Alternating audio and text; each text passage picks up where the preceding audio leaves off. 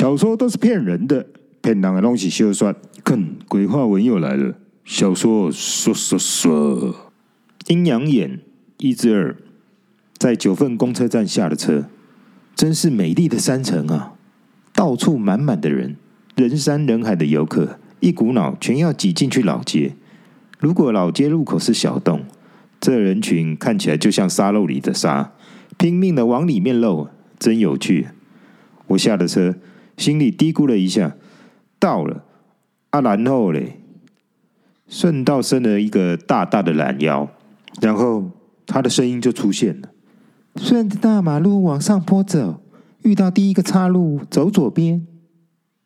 我不知为何就很听话的开始走，声音又来了：用跑的快，很急的口气。啊，刚刚不是说往上坡走吗？我碎念了一句后，还是开始跑了。又来催，跑快点！我咬着牙说：“可恶啊！”于是开始猛冲。没一会儿，已经冲到了岔路口了。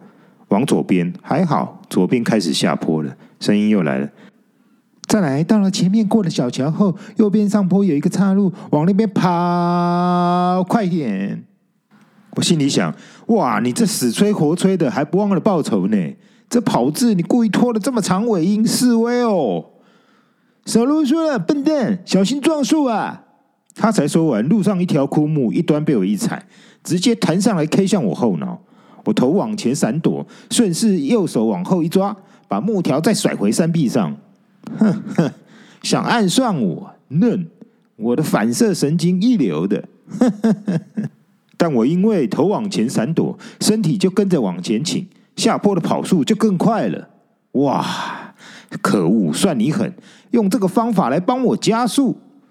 这右弯在左弯的山路，蜿蜒的真漂亮啊！右边是山壁，左边是向下的斜坡，可以远远的看见公路的尽头。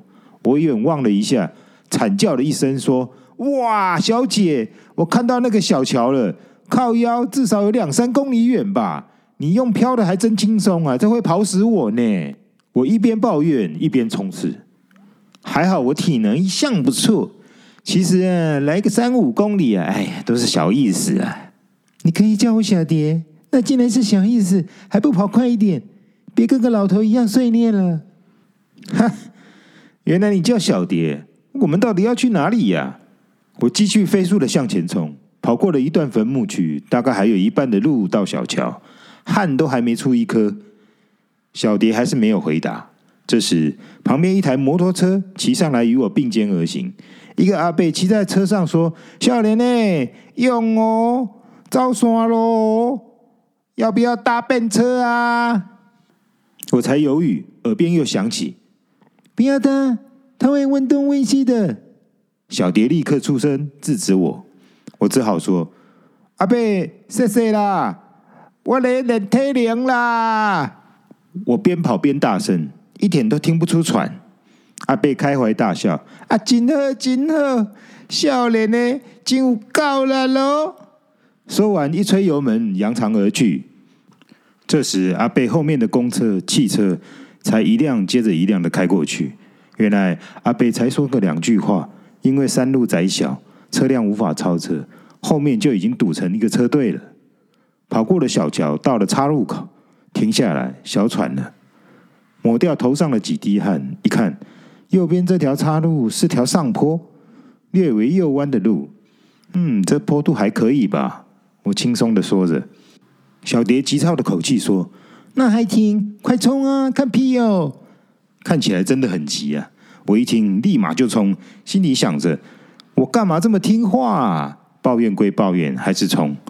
小蝶说：“哼。”冲快一点啊！少啰嗦，小娘宗。我一听到小娘宗，好像按到我的开关一样，一下子整个人涡轮爆冲啊，弹射出去，一下子飞上了上坡。这是我小学时因为大部分的时间都太安静了，而被同学起的绰号。到现在听到这个开关，还是可以有效的反应啊。这小上坡大概是一部车可以通行的路，无法会车。右边是茂茂密密的树林斜坡。左边的小斜坡长满了长长的杂草。突然，停！小蝶大声一叫，我正跑得过瘾说，说这上坡让汗已经出遍了全身，忽然一个急刹车，反而刹得我气喘呼呼的。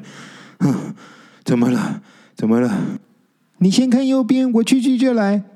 感觉小蝶好像走开了，我往右边看去，发现了一块大大的铁牌，黑漆斑驳的铁牌，依稀看得出上面有着褪色的金色字，看起来是一锤一锤敲出来的字，有纯手工的精致。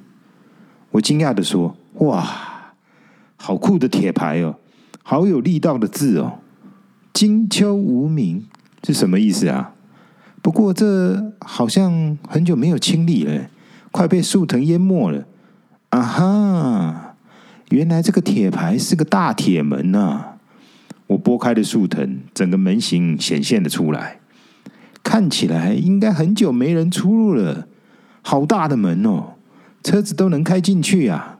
于是我把树藤全部都拉掉，看清了铁门后是条左急弯的路，这使得来访者站在铁门前，也只能看到路头，而看不到路的那一头。大门放在这里，应该是不想让外人看到房子吧？看来这里面应该只有一户人家。嗯，真是个豪华精致的手工门呢。摸着铁门细致的纹路，忽然发现铁门右边有一个铜色的小铁盒，精致的手工铁盒。仔细看才发现，上面还有一颗铜色的金属块，上面长满了青苔，摸起来冰冰凉凉的。嗯，这是金属的按钮吧？上面还有刻字，什么？哦，是一个“金”字啊，好漂亮的字哦。边说边清一下缠在按钮上的藤枝，暗暗看先，手指一用力，呜呜呜呜呜呜呜呜，门铃好像没有声音，倒是门后那一头爆出了狗生的狂吠，呜呜呜呜呜呜，吠个不停。这时才看到门铃上方有个小牌子，上面写着“内有恶犬，非请勿入，切莫轻易尝试”。好可怕的警语哦！